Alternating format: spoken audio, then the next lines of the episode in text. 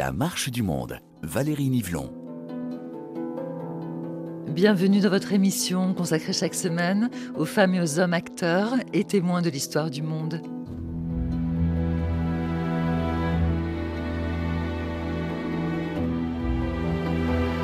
Ces étrangers, ils ont combattu, ils ont risqué, ils ont souffert et beaucoup ont donné leur vie pour la France et pour la liberté.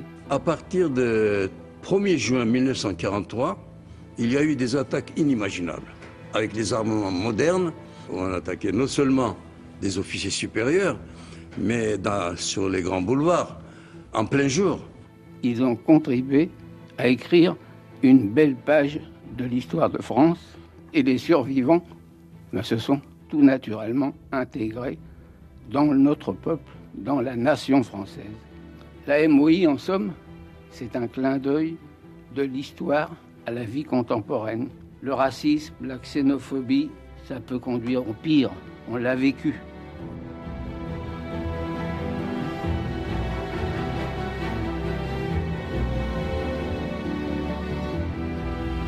Les voix de Henri Krasuki et de Arsène Tchakarian dans La Marche du Monde en hommage aux étrangers combattants dans une France écrasée par la répression allemande depuis 1940. Une répression qui traque les résistants, car ils sont toujours plus nombreux et toujours mieux organisés dans la clandestinité. Une répression qui s'acharne sur les familles juives, dont les déportations massives ont débuté lors de l'été 1942, au moment où les différents mouvements de la résistance intérieure ont accepté de s'unir à la demande du général de Gaulle, au moment où de plus en plus de Français se mobilisent pour sauver des Juifs, la question de la lutte armée change de sens. Après avoir harcelé l'ennemi, il s'agit de monter en puissance et de se libérer du joug nazi. Une insurrection nationale dans laquelle le Parti communiste donne toute leur place à celles et ceux qui ont choisi la France comme terre d'accueil. Au sein des FTP MOI, les francs-tireurs et partisans main-d'œuvre immigrés, des étrangers vont s'engager et mourir pour la France.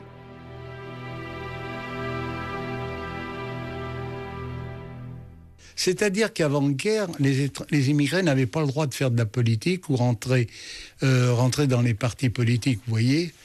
Alors on avait euh, le Parti communiste français avait créé la MOI, ouvriers immigrés, n'est-ce pas?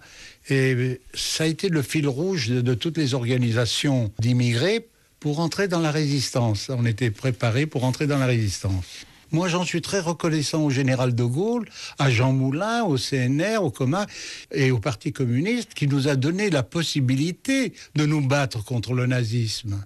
Moi, je suis très reconnaissant, général de Gaulle au CNR, à Jean Moulin et au Parti communiste. Ce sont les mots de Henri Carayan, ancien vice-président de l'Association nationale des anciens combattants et résistants arméniens, né en 1921 à Istanbul en Turquie, d'une famille euh, arménienne victime du génocide de 1915. Et Henri est arrivé en France à l'âge d'un an et demi. Alors Henri Carayan, ancien membre des FTP MOI, il est donc survivant du groupe euh, dirigé par Missiak Manouchian, dont 23 membres ont été exécutés au Mont Valérien. Mais quelle est l'histoire de ces hommes et de ces femmes? En quoi se confondent-elles avec celle des communistes, des juifs, des polonais, hongrois, italiens ou espagnols? Pourquoi sont-ils désignés comme des terroristes par les nazis et comme l'armée du crime par la propagande de Vichy, autant de questions à revisiter 80 ans après les faits, au son de nos archives et des analyses de notre invité historien, Laurent Douzou.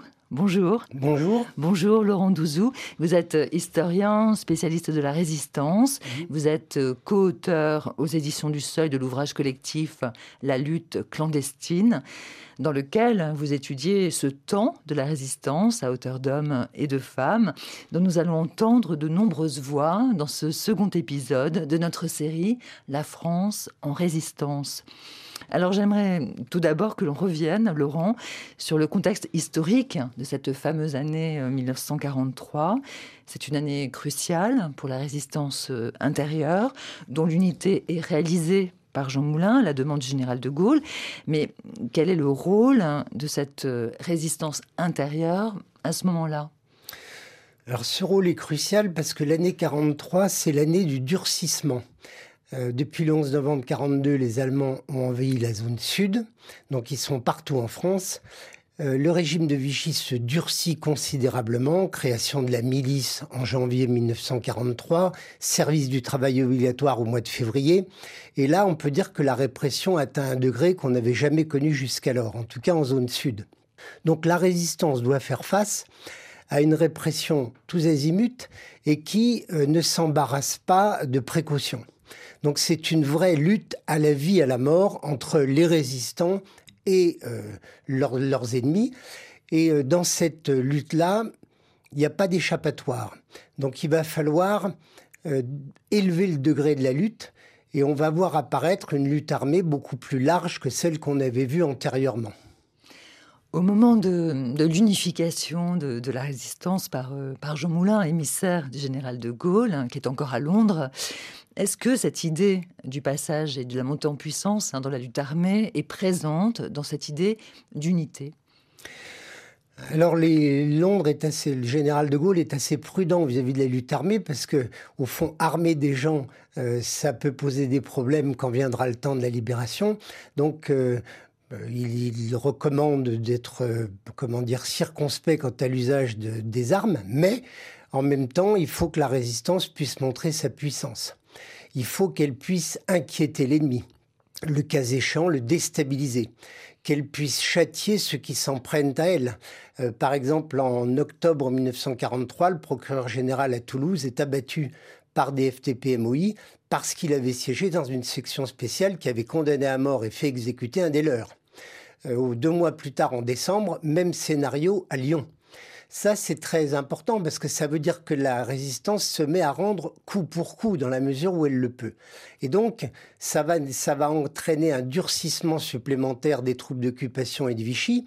Mais euh, dans cette lutte-là, Vichy et les Allemands n'ont pas la main parce qu'en réalité, ils ont beaucoup de mal à mettre, euh, à mettre en difficulté la toile d'araignée résistante. Parce que quand nous, on pense à la résistance, on pense à des organigrammes, des organisations, ce qui est vrai.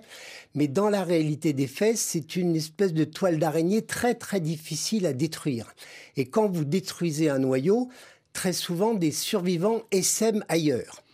Alors au sein euh, de cette résistance, nous nous intéressons plus particulièrement au rôle joué par euh, les étrangers, des étrangers qui trouvent une place au sein de la section euh, main-d'œuvre immigrée, MOI, des francs-tireurs et partisans du Parti communiste. Alors, en quoi était-il préparé à entrer en résistance, comme en témoigne Henri Carayon en ouverture de cette émission? Sachant que la décision est prise à partir de 1941, donc à partir de l'invasion de l'Union soviétique par les nazis. En 1941, le Parti communiste a très peu de moyens de mener une lutte armée. Il commence par le faire avec les jeunes gens qu'il a dans ses rangs, et ce sont des actions épisodiques. Donc il va faire appel à des gens qui se sont endurcis dans la lutte, pas seulement dans la lutte clandestine, mais dans la lutte avant-guerre. Beaucoup d'entre eux sont des anciens des brigades internationales, ou ont migré en France en venant de pays où ils étaient euh, pourchassés, persécutés. Donc ce sont des gens qui ont une vraie expérience de la lutte. Ce ne sont pas des spécialistes de la lutte armée comme on pourrait s'imaginer, ce sont des gens qui ont une détermination politique très forte et qui, grâce à cette détermination, vont être capables de mener cette lutte armée. Le Parti communiste a organisé très tôt les étrangers dans ses rangs, parce que dans les années 20, ça s'appelait la main-d'œuvre étrangère. Et puis au début des années 30, ça s'est mué en main-d'œuvre immigrée.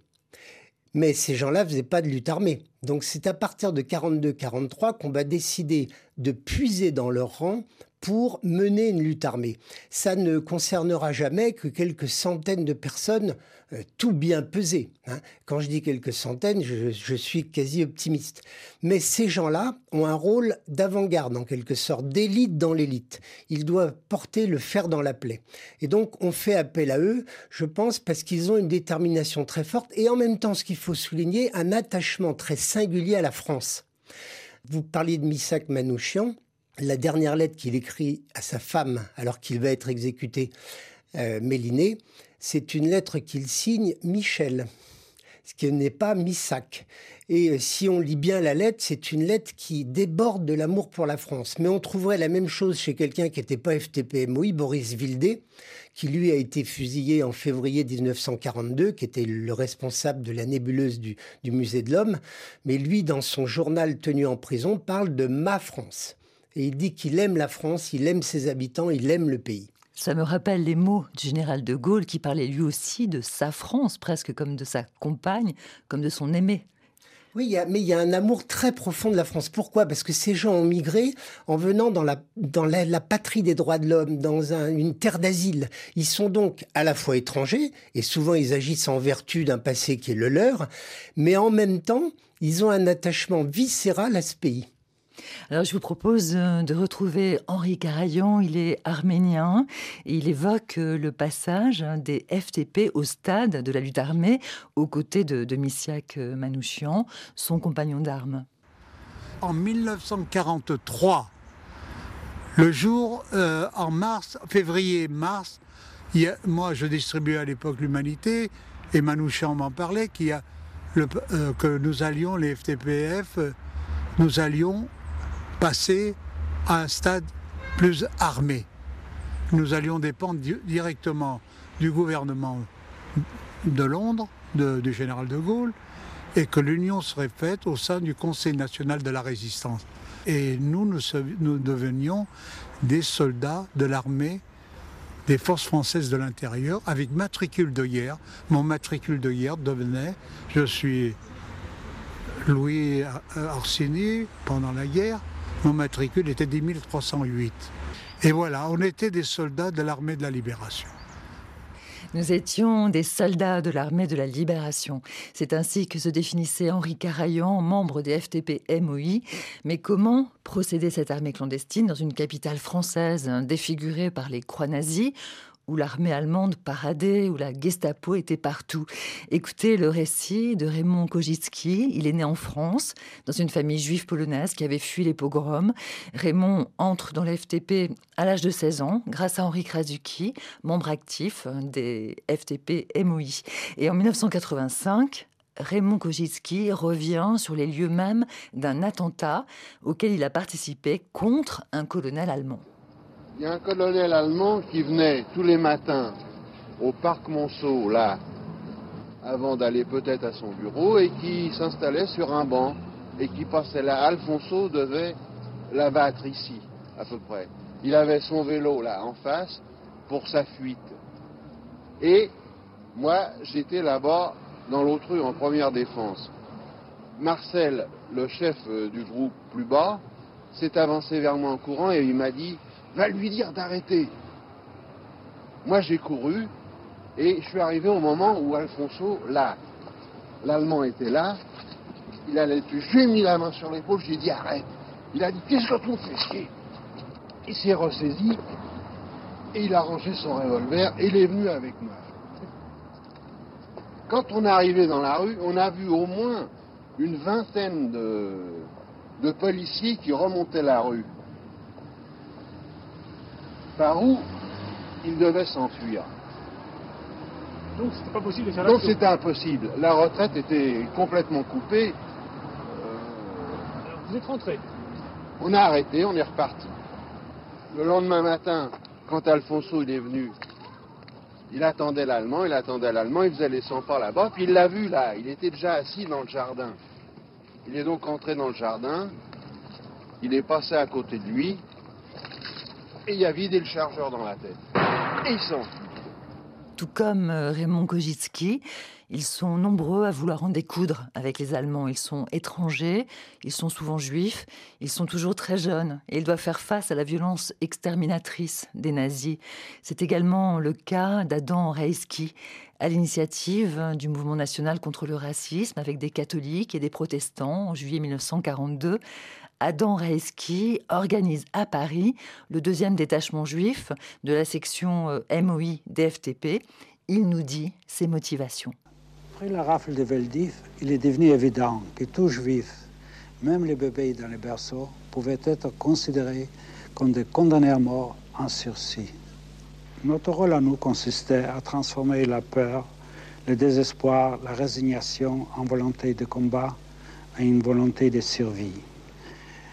Nombreux furent les jeunes qui, après le 16 juillet, ont trouvé les chemins de nos organisations et nous réclamaient des armes pour venger leurs parents. Mais il y en avait des militants qui hésitaient euh, d'affronter directement l'armée allemande. À cela, je ne pouvais que dire qu'une chose, qu'en combattant, ils avaient plus de chances de survie qu'en restant passifs. Mon père a été arrêté à la première rafle euh, au mois de août 41. Bon, il n'est plus jamais revenu. Il y, a, deux solutions. Ou on se laisse emmener comme un mouton et on se fait euh, comme un mouton, on vous pend et puis c'est fini, on n'en parle plus. Ou bien on, rentre dans la lutte contre. On sait qu'on a le risque de mourir aussi parce que l'ennemi contre lequel on se bat, est beaucoup plus fort. Simon Reimann est le petit frère de Marcel Reimann, connu pour avoir fait partie du groupe dirigé par Missiak Manouchian, visé par la propagande allemande. Leurs noms et leurs visages se sont retrouvés placardés massivement dans toute la France sur une affiche rouge. Je sais que mon frère, euh, qui, est, qui est sur l'affiche rouge là, pendant deux ans, il était pris pratiquement tous les jours à repérer un, une action à faire, à, organiser une manière, une attaque contre un détachement allemand. Moi-même, je peux vous en citer tout de suite une dizaine ou une quinzaine de choses qui, que je connais et que mon frère a fait. Disons que euh, j'ai vu mon frère et je savais ce qu'il faisait. Croyez-moi qu'à un moment donné, les Allemands ont compté. Les nazis ont compté avec. Ils avaient peur. On n'a plus vu de gars défiler dans les rues en chantant Haili Hailo. Là, ça a été fini. Partout où des détachements circulaient, des détachements de 120 ou 140 hommes qui passaient ou qui défilaient au pas, ça a été arrêté parce qu'ils ont commencé à avoir peur. Il faut vous dire une chose. Marcel Reimann était étranger en France.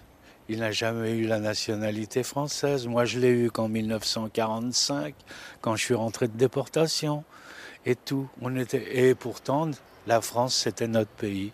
On était là et, et c'était notre pays. Euh, on ne peut pas dire autre chose. Surtout, euh, moi qui arrive de Pologne, j'ai toujours entendu qu'il y avait, il y avait des, des, pogroms contre les juifs en Pologne continuellement. Euh, et j'étais dans un pays où normalement euh, les gens étaient très tolérants et nous, nous avaient adoptés. Et bien sûr, nous aussi, on a adopté.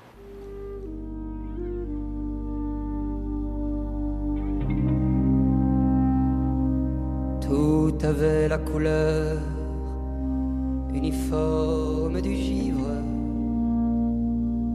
à la fin février pour vos derniers moments. C'est alors que l'un de vous dit calmement Bonheur à tous, bonheur à ceux qui vont survivre. Je meurs sans haine en moi. Pour le peuple allemand.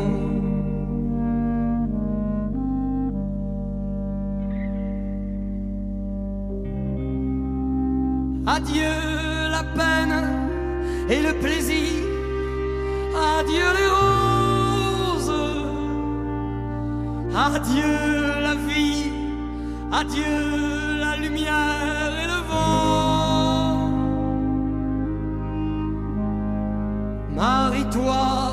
sois heureuse et pense à moi souvent.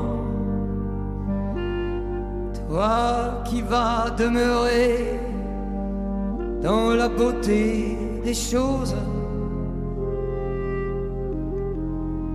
Quand tout sera fini, plus tard, en y rêvant.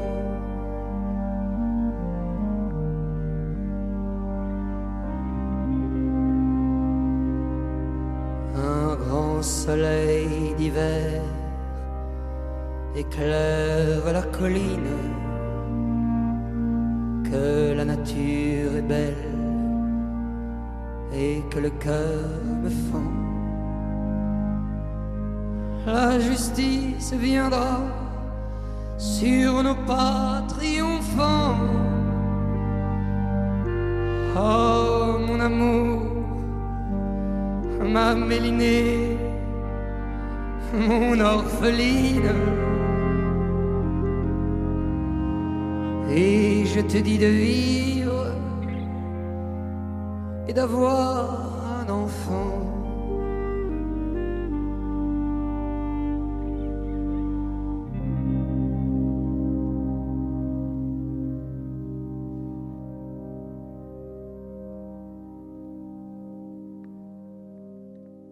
Vous êtes bien sur RFI à l'écoute de l'affiche rouge, un poème de Louis Aragon chanté par Léo Ferré et repris par le groupe Feu Chatterton en hommage aux 23 jeunes résistants étrangers, 22 hommes plus une femme, arrêtés et exécutés avec leur chef, Missiak Manouchian, jeune poète révolutionnaire arménien. Entre vos oreilles, chers auditeurs, et entre vos oreilles, Laurent Douzou, ça vous fait quoi? Eh ben, ça m'émeut, euh, parce que vous avez là un texte d'Aragon qui date de 1955, qui est chanté pour la première fois par Léo Ferré en 1959. Ça aurait pu donner une version de référence qu'on aurait respectée euh, parfaitement. Or, depuis, quantité de groupes, y compris de gens très jeunes, se sont emparés de ce texte, de cette chanson, l'ont adapté à l'air du temps, à leur manière de ressentir les choses. Et ça, c'est très très intéressant parce que ça montre la puissance du verbe. Parce que le, poème d'Aragon 55, strophe pour se souvenir, on aurait pu l'oublier très vite. Mais on l'a pas oublié, il a installé Missak Manouchian au cœur de la résistance des étrangers. Quand on parle de résistance étrangère, on pense moins à Vildé ou à Silvio Trentin à Toulouse qu'à Missak Manouchian. Pourquoi? Parce qu'à mes yeux, strophe pour se souvenir ou l'affiche rouge, titre de la chanson, c'est l'équivalent du discours de Malraux pour Moulin en 1964. C'est-à-dire que ça crée, ça consacre une figure héroïque. Et je parle de puissance du verbe parce que Aragon s'est servi de la dernière lettre de Missak Manouchian à sa femme.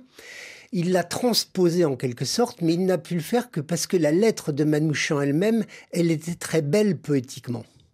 Et donc, quand on écoute ce morceau, on, ne peut qu'être ému parce qu'il y a comme une espèce de transmission de témoins au fil des générations de quelque chose qui est pourtant très difficile à saisir. C'est qu'est-ce que c'était que cette réalité clandestine? Qu'est-ce que ça voulait dire se battre, donner sa vie? Et je suis très content aussi que vous ayez évoqué euh, Marcel Reymann. Parce que si on regarde la fiche rouge, et nos éditeurs peuvent très facilement, en cliquant euh, sur Internet trouver sa figure, il est parmi les dix de l'affiche rouge. Or, cette affiche, elle est faite pour montrer des assassins. Et quand on regarde la photo de Marcel Reymann, prise dans la cour de Fresnes, alors qu'ils ont déjà eu à subir les tortures euh, des Allemands, ben, ce qui est frappant, c'est pas qu'on a affaire à un assassin, on a affaire à un très beau jeune homme, qui n'est pas un assassin, mais qui est un combattant. Et donc, ça, c'est quand même aussi très émouvant, d'autant que les parents de Marcel Reymann ont été arrêtés, déportés et assassinés à Auschwitz. Justement, commençons par le commencement. Laurent Douzou, vous qui êtes historien de la résistance et qui nous accompagnez dans cet épisode consacré aux étrangers qui ont pris les armes, comment vous pouvez resituer Missiak Manouchian et son groupe dans cette histoire de la résistance armée intérieure à partir de 1943 alors Misek Manouchian, on va le mettre, on va, on, c'est le Parti communiste, la direction du Parti communiste va euh, le charger euh, de diriger un groupe important dans Paris de FTP-MOI qui doivent se consacrer à l'action armée. Euh, et Misak Manouchian, c'est quelqu'un qui est né dans l'Empire ottoman, qui est arménien, qui est venu en France, qui a été ouvrier, qui a aussi fait de la poésie. donc c'est quelqu'un qui est multifonction en quelque sorte. Euh, mais qui a comme particularité une très très forte détermination et une capacité à mener ses hommes euh, assez efficacement. Et donc ce dont on le charge, c'est de, de mener une sorte de guérilla urbaine dans Paris, ce qui est d'une extraordinaire difficulté, parce que Paris est absolument tenu par les groupes d'occupation, parce que de surcroît, la brigade spéciale des renseignements généraux de la préfecture de police euh, surveille comme le lait sur le feu ces groupes et que par conséquent, leur espérance de vie clandestine, elle est extrêmement faible. Parce que les moyens déployés notamment par la, police française sont des moyens tout à fait considérables. Il faut bien préciser cela. Hein. Euh, Laurent Douzou, euh, on a bien rappelé au début de cette émission que la France est sous l'occupation allemande, mais elle est aussi sous le joug nazis. Euh, je rappelais la présence des croix gammées partout dans, Paris. Donc il y a une conjugaison de répression et de traque à l'égard de ces euh, jeunes étrangers engagés euh, dans ces groupes armés, qui sont le fait à la fois des Allemands, mais aussi de la police française. Oui, du coup, la police française, elle a un rôle très particulier parce qu'elle connaît beaucoup mieux que les Allemands le microcosme. Et donc, euh, c'est d'autant plus redoutable que la, brigade spéciale des renseignements généraux de la préfecture de police de Paris euh, se met aux trousses du groupe Manouchian, mais pas seulement de lui, en fait, de toute la galaxie des FTP-MOI. Alors, en ce qui concerne justement ce, groupe euh, euh, Manouchian, euh, quels sont leurs, leurs faits d'armes, sachant que le plus marquant peut-être est l'assassinat tout de même d'un colonel SS, un colonel qui avait en charge la mise en œuvre du service du travail obligatoire. Il s'agissait d'envoyer de jeunes Français travailler gracieusement dans les usines, notamment militaires en Allemagne. Il s'appelait euh, Julius euh, Ritter. Ça, c'est un exploit incroyable, mais ce n'est pas le seul. Un... Non, non, c'est pas le seul du tout. Ils ont à leur actif un nombre de sabotages tout à fait considérable. D'ailleurs, quand on regarde la fiche rouge, euh, l'armée du crime, on rappelle leur sabotage. Euh, et en dessous de chaque nom, on dit qui il est, son âge, et puis euh, en quoi on peut le caractériser comme un saboteur ou, un, un, meurtrier, un assassin. Donc c'est des gens qui ont multiplié les actions dans des conditions d'hostilité extrêmes. Et donc, euh, ça, ça ne pouvait, il le savait, ça ne pouvait pas en réalité les mener tranquillement jusqu'à la libération. Néanmoins, ils euh, ont tenté de s'attaquer à des personnes, c'est-à-dire que c'est là où la lutte armée gagne en puissance. Laurent Douzou, on n'est plus seulement à s'attaquer à des bâtiments, par exemple, mais là, on cible euh, des officiers allemands en plein Paris et parfois en plein jour.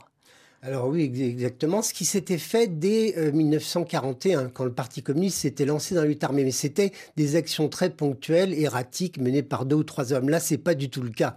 Là, on a une action structurée, des gens qui repèrent les lieux, ça a été dit dans les témoignages que vous avez euh, reproduits, euh, qui euh, s'organisent autant que faire se peut avec des équipes de soutien, avec des itinéraires de fuite. Enfin, tout ça est fait, j'allais dire, dans les règles de l'art. C'est absurde parce qu'il n'y a pas de règles de l'art.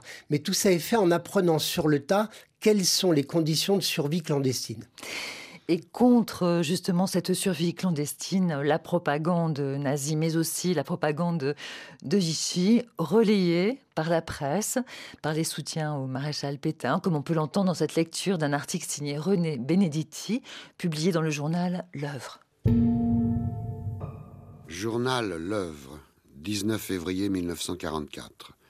24 terroristes devant le tribunal militaire de Paris. Les inculpés, dont une femme, sur une bande capturée de 70 assassins et dérailleurs, ont été jugés cette semaine.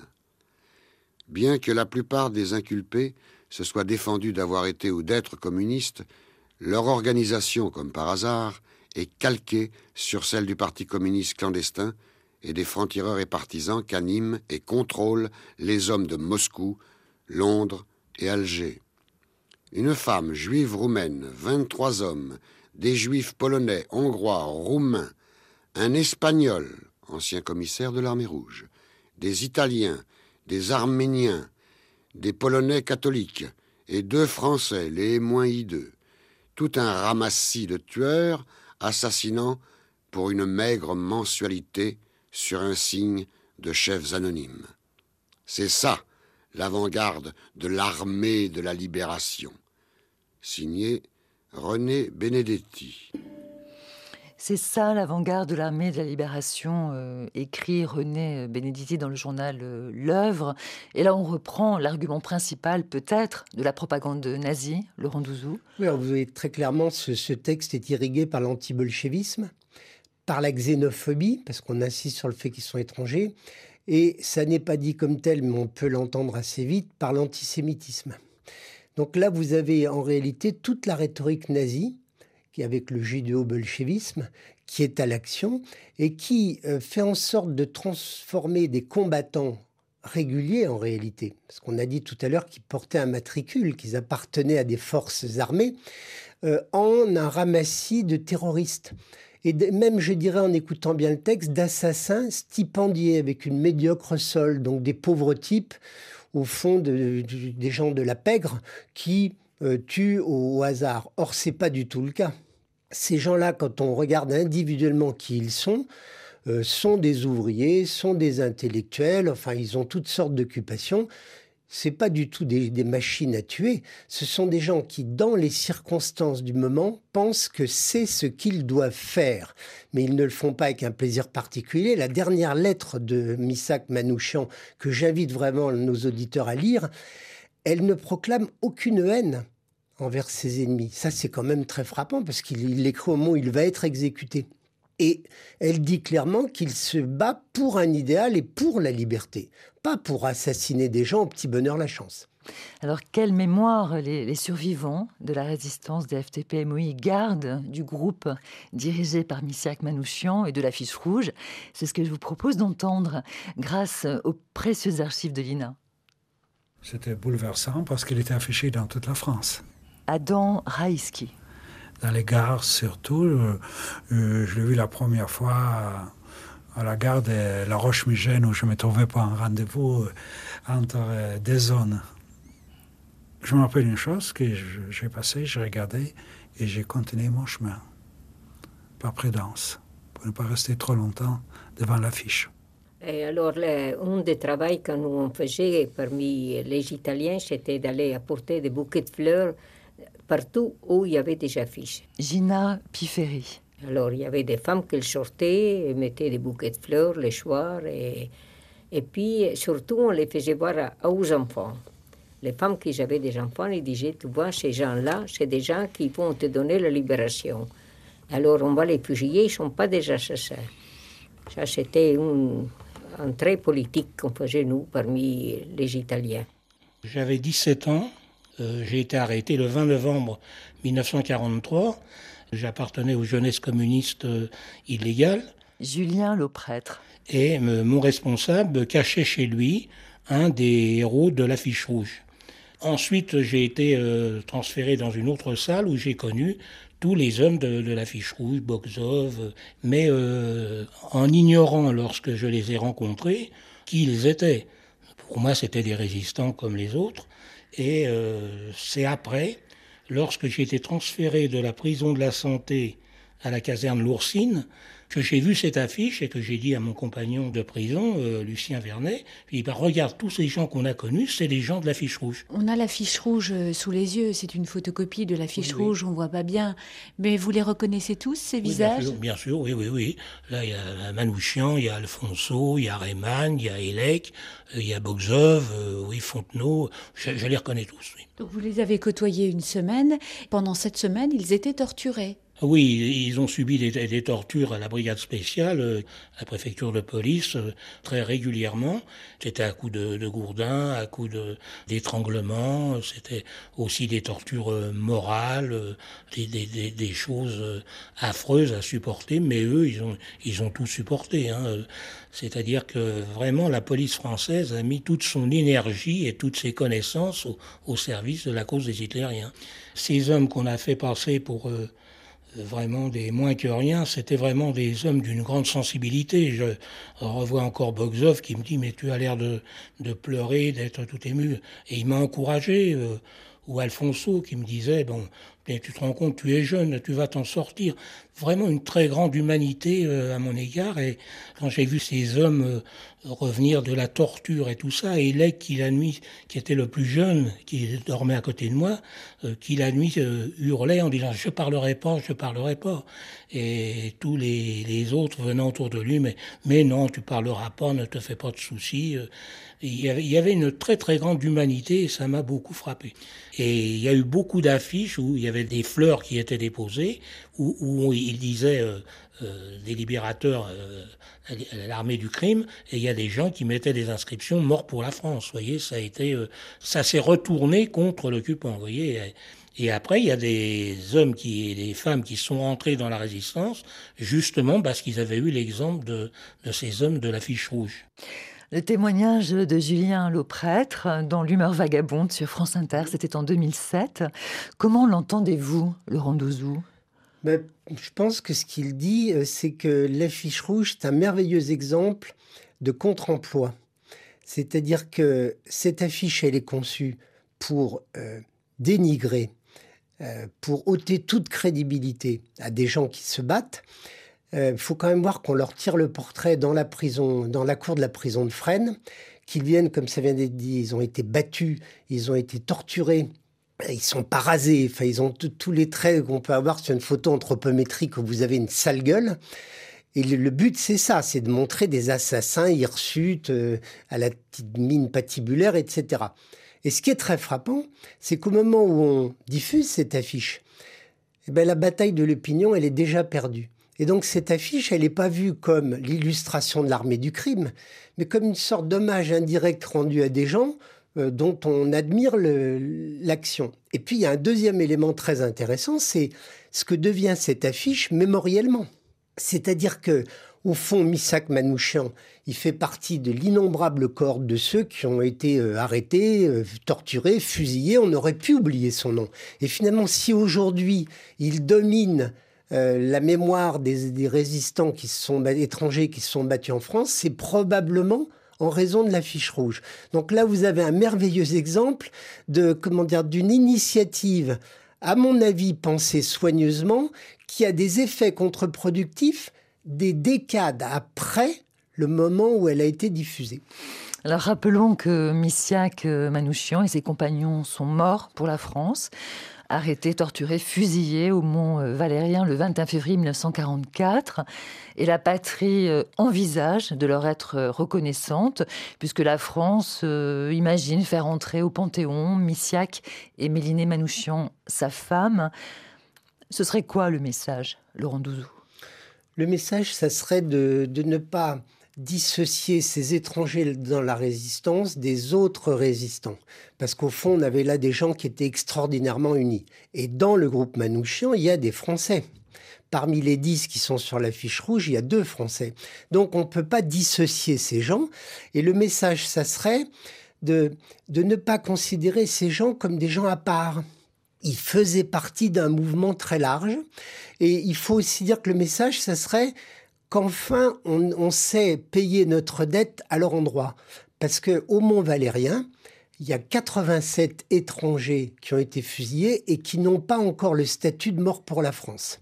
Et un colloque tout récemment tenu au Sénat a, incité le gouvernement qui a, donné son accord à leur accorder ce titre de mort pour la France. Ça montre donc que aujourd'hui encore, les choses sont pas aussi nettes que ça et que ça serait pas si mal que ça qu'on répare cette anomalie. 80 ans euh, après les faits, donc la, question de la reconnaissance euh, se pose encore.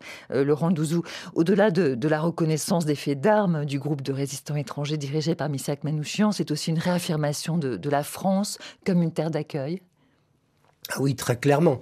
C'est-à-dire que là, tous ces étrangers là dont on parle, on l'a dit au début, mais je, crois qu'il faut le redire, ils sont pas là par hasard. Ils sont là parce qu'ils ont été chassés alors par des choses très différentes. Euh, Vildé et Levitsky du, du, groupe du Musée de l'Homme, ils viennent de Russie et c'est après la révolution bolchevique que leur famille migre. Euh, Manouchian, mais c'est après le génocide arménien. Et d'autres viennent parce qu'il y a eu l'arrivée du pouvoir euh, d'Hitler en Allemagne et on pourrait continuer comme ça longtemps. Silvio Trentin, il est en, en France parce qu'il a fui euh, l'Italie fasciste. Donc, il y avait mille raisons, mais en tout cas, il y avait une bonne raison de venir en France, c'était que la France apparaissait, alors c'était peut-être même naïf à ce degré-là, mais comme une terre d'accueil, comme une terre d'asile, comme un endroit où on était sûr qu'on serait accueilli dignement. Effectivement, toutes ces femmes et ces hommes sont venus hein, avec leur famille car ils fuyaient la persécution euh, nazie, ils fuyaient aussi la guerre euh, ou la misère en Europe. C'est avec la voix de Mélinée Manouchian, éternelle amoureuse, éternelle rebelle, que je vous propose de terminer cet épisode. Laurent Douzou, vous allez l'entendre, c'est un témoignage à la fois, je dirais, délicat et puissant.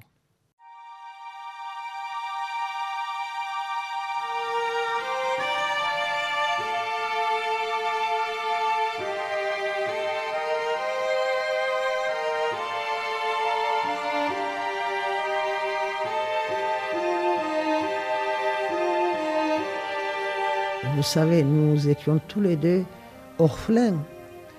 Nous n'avons pas eu euh, l'amour euh, de la famille. Moi, par exemple, je n'ai jamais prononcé ni maman ni papa. Donc, euh, chez certaines personnes, ça donne une aigreur, vous savez. Il devient un peu méchant. Mais chez certaines personnes, ça enrichit. Et ça enrichit et ça donne une idée au contraire de se donner entièrement à l'humanité souffrante.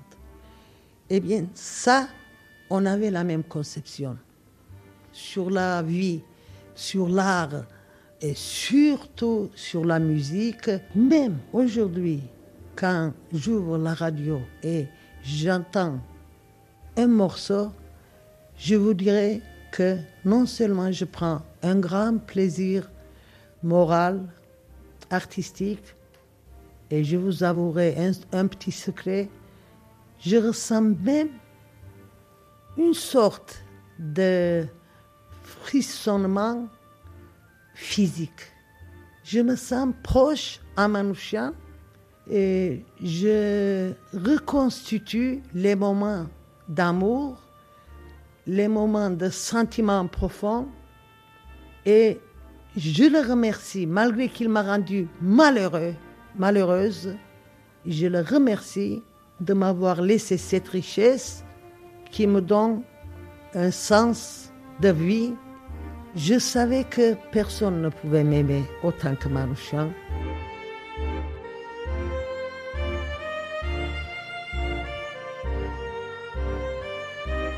Et je vous dirais une chose euh, amère, peut-être un peu en ce moment, je ne vois pas la profondeur d'amour autant que Manouchian avait et je crois qu'il ne serait pas démodé, même qu'il serait vivant aujourd'hui, parce que ce sort d'amour n'est jamais démodé, vous savez. Ça vient du fond des siècles, ça ira jusqu'à la fin du monde. Il y a beaucoup de choses qui sont changées, mais je crois que les nuances d'amour, la passion d'amour, se sacrifier à quelque chose, à quelqu'un, c'est une richesse. Euh, il voulait donner satisfaction à tout dans la lutte pour euh, s'enrichir intérieurement, pour être révolutionnaire en soi-même. Car vous savez très bien que la révolution ne se fait pas dans les rues tout le temps. Quand on est révolutionnaire en soi-même, on donne plus, ça déborde, vous savez, on donne plus à la vie. Il faut donner et pour donner satisfaction à ces multiples sentiments intérieurs, il faut se donner entièrement. On trouve le temps. Vous savez, quand on veut le temps, on ne gaspille pas le temps, on trouve le temps à tout. Aussi bien pour l'amour moral, pour l'amour physique, de temps en temps de rire, de chanter, c'est-à-dire ce qu'il aimait le plus. La nature, ce qu'il aimait le plus. L'amour, ce qu'il apprécier le plus. Mais il faut que tout le monde vive. Il faut que la richesse du monde entier se partage. Il faut une fraternité des peuples. Il faut s'entraider.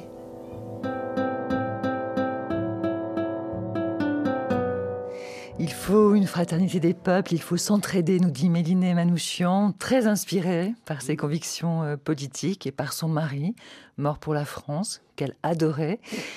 Est-ce que néanmoins, en 1945, euh, à la Libération, Laurent Douzou, avec euh, le programme du CNR, le Conseil national de la résistance, quelles que soient les couleurs politiques, il y a les gaullistes, il y a les, communistes, est-ce qu'il y a eu une sorte d'état de grâce, une, sorte d'utopie politique et sociale euh, dans l'esprit qu'évoque Méline Manouchian? Je crois que oui. Et de son témoignage, qui est quand même assez profond et bouleversant, je retiens d'abord la dureté de leur vie, à l'un et à l'autre, privés de leur famille. Et deuxièmement, le fait qu'elle parle moins de la mort que de la vie. C'est comme un hymne à la vie. Elle parle de la musique, elle parle de l'art, elle parle du rire, de l'amour. Ça, c'est très très frappant parce que ça montre au fond pourquoi ces gens-là se sont battus. Alors ils étaient communistes, mais il y avait des gens qui étaient pas communistes. Les Polonais du réseau euh, F2 n'étaient pas communistes, mais ils étaient très certainement animés par euh, les mêmes les mêmes sentiments, la même flamme. Et ça c'est assez intéressant parce que elle n'est pas dans une dans un registre de nostalgie amère. Elle est dans euh, la célébration des belles choses qu'ils ont vécues ensemble et de ce qu'il y a de beau dans la vie. Et ça, c'est quand même remarquable. Elle célèbre euh, les jours heureux Je crois qu'à sa manière, elle le fait. Alors là, c'est très postérieur. Mais oui, il y a eu un moment de grâce à la libération, incontestablement, où tous ces gens qui s'étaient battus côte à côte dans des conditions extraordinairement difficiles euh, se retrouvaient et pensaient à ceux qu'ils avaient laissés dans le combat. Vous aviez vos portraits sur les murs de nos villes noir de barbe et de nuit, hirsute menaçant. L'affiche qui semblait une tache de sang,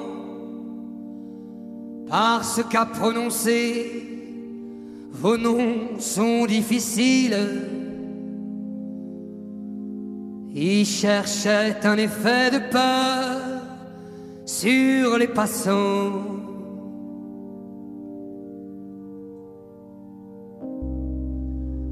Nul ne semblait vous voir, français de préférence. Les gens allaient sans yeux pour vous, le jour durant. Mais à l'heure du couvre-feu, des doigts errants. Ainsi s'achève le deuxième épisode de notre série La France en résistance au son des archives de l'INA. Plus d'informations sur la page de notre émission La Marche du Monde sur RFI.fr ainsi que sur nos réseaux sociaux Twitter et Facebook. Réagissez, podcastez cette émission réalisée par Sophie Janin, signée Valérie Nivelon, stagiaire David Alias. Cette émission encore et toujours, c'est la vôtre. Ils étaient 23 quand les fusils fleurirent. Vingt et trois qui donnaient leur cœur avant le temps. Vingt et trois étrangers et nos frères pourtant. Vingt et trois amoureux de vivre à en mourir.